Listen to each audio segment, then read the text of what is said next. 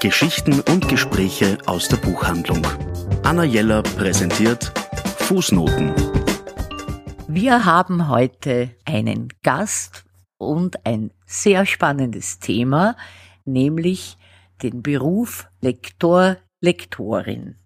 Liebe Nathalie Tornay, ich freue mich sehr, dass du heute nicht in Berlin hinter deinem Schreibtisch sitzt, sondern in Wien zu Besuch bist und meine Fragen beantworten wirst. Liebe Anna, ich freue mich sehr, dass ich hier bin, neben dir in Wien. Der Beruf Lektorin ist ja spannend und abwechslungsreich, aber wir kennen den Begriff und können uns aber oft nicht wirklich vorstellen, was man da macht. Also was tut eine Lektorin?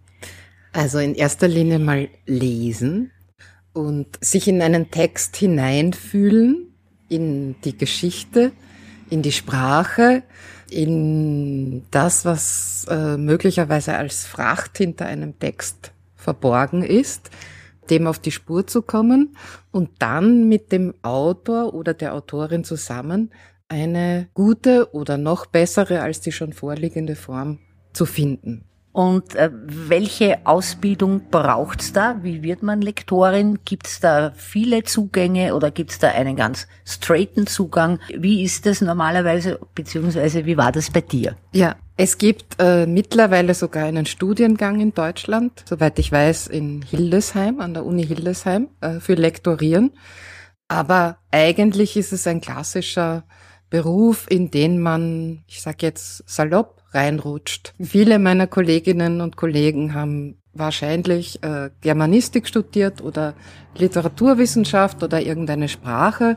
Aber es gibt auch Leute, die von ganz anderen Ausbildungsecken herkommen. Aber es ist ein Job, den man nur lernt, äh, indem man ihn macht, also Learning by Doing. Ja. Die meisten äh, rutschen dann zum Beispiel über ein Volontariat in einem Verlag, in eine Assistenz und haben, wenn sie dann Glück haben, irgendwann ein Jobangebot an der Hand.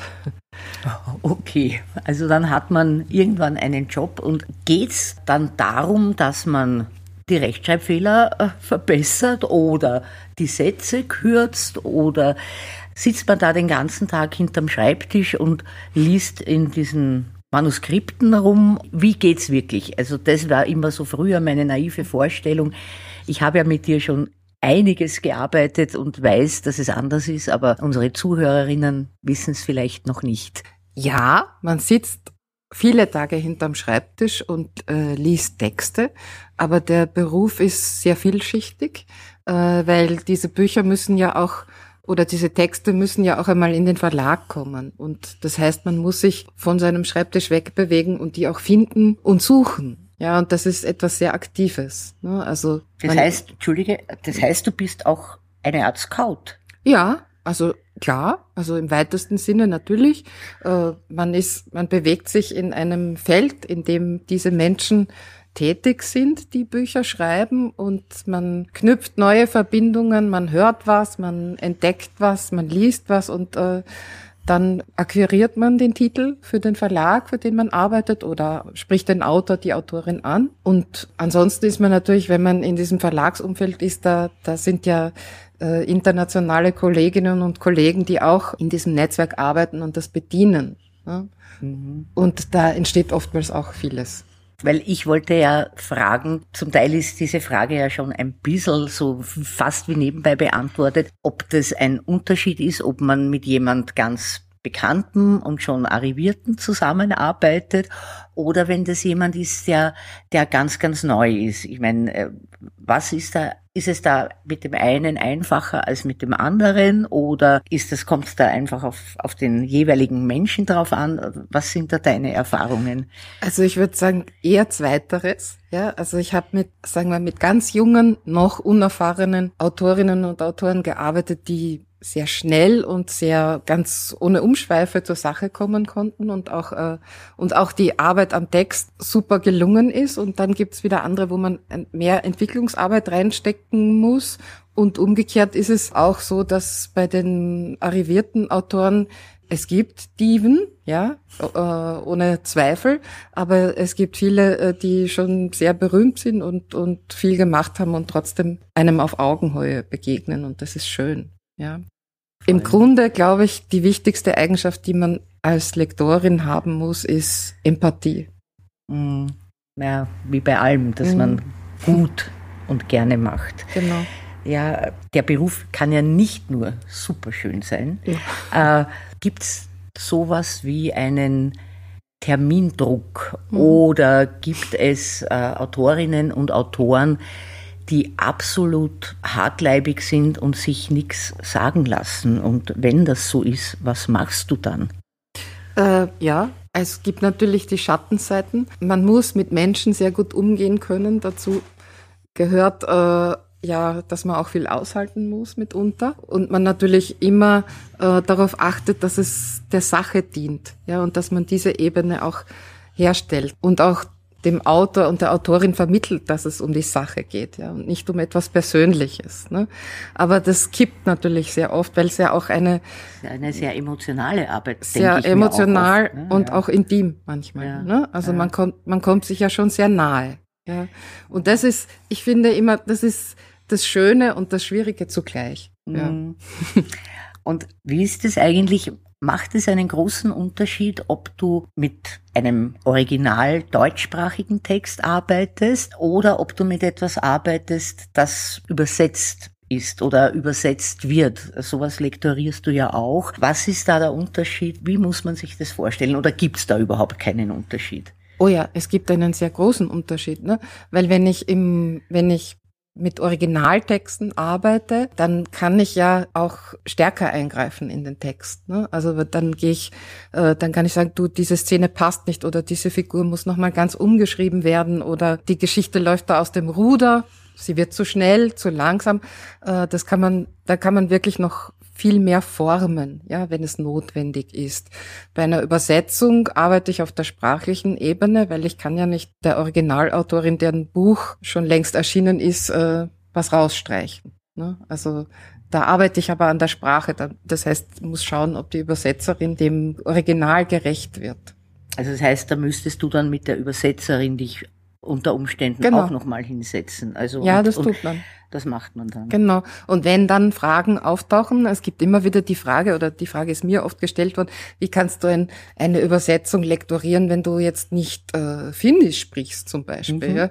Und dann sage ich oft, das ist ein Vorteil, weil ich lektoriere ja nicht äh, das finnische Buch oder den finnischen Text, sondern den deutschen Text. Ja? Mhm. Und wenn ich da in der Übersetzung äh, in der deutschen Übersetzung was rauskommt, wo man sieht, da stimmt was nicht, dann geht man natürlich zurück ins Original. Mhm. Ne? Ja, klar. Was mich immer sehr beschäftigt, ist, wie trennst du, also du arbeitest ja mit, mit Schreiben, mit Lesen und du hast ja auch deinen eigenen Stil. Mhm. Wie geht das, dass du dann den von dir lektorierten Sachen nicht deinen Stempel und deinen Stil aufdrückst. Gibt's da eine Technik? Ist das Erfahrung?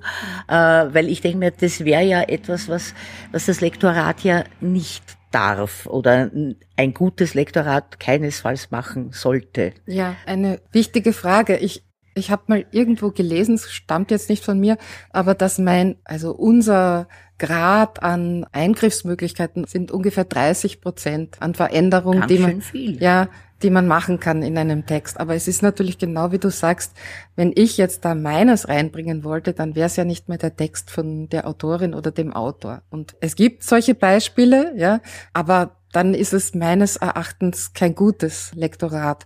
Ich habe auch immer wieder, finde ich, den, den Vergleich ganz gut mit, äh, mit einem Handwerk wie der Schneiderei. Wenn ein Kleid wunderbar geschnitten ist, dann macht es seine Trägerin schöner. Aber man weiß nicht genau, warum das so ist. Mhm. Vielleicht ist das am ersten so ein, ein Bild, mit dem man das äh, vergleichen kann, das gute Lektorat. Ja. Das ist ein, ein, ein wunderschönes Bild. Das ist ja fast schon, fast schon ein Schlusswort. Aber ich möchte noch ein bisschen so keine, keine konkreten Zahlen, aber arbeiten im Lektorat eigentlich mehr Männer oder mehr Frauen? Und ist das etwas, das super gut bezahlt ist oder ist man eher mehr im, wie soll ich jetzt sagen, ist man da eher mehr auf einer, einer unteren Schiene? Wie würdest du das einschätzen oder was sind da deine Erfahrungen? Also grundsätzlich ist die Verlagsbranche eine eher weibliche Branche in fast allen Bereichen. Im Lektorat würde ich sagen, ganz klar.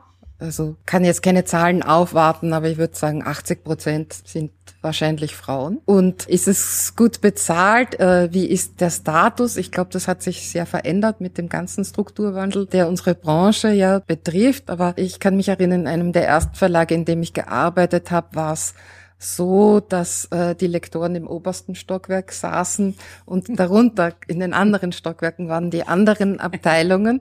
Äh, das hat sich jetzt mitunter geändert, also jetzt auch im übertragenen Sinn. Aber trotzdem ist der Kopf eines Verlags ist immer der Inhalt, den er verkauft. Das kann gar nicht anders sein. Also ich für meinen Teil habe jetzt, glaube ich, alle Fragen, die mir eingefallen sind, gestellt.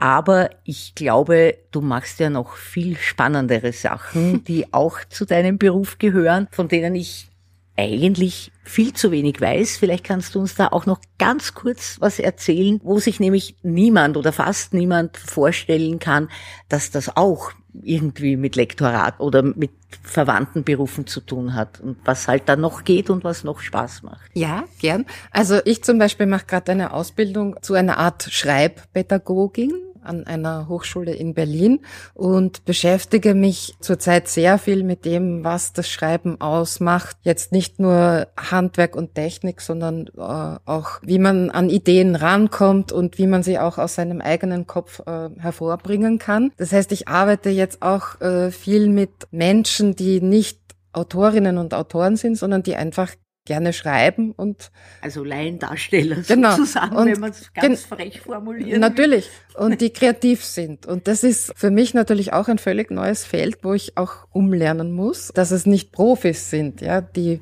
mit denen ich arbeite und die kann ich, denen kann ich natürlich auch nicht so begegnen, wie ich sonst einem Autor oder einer Autorin begegne.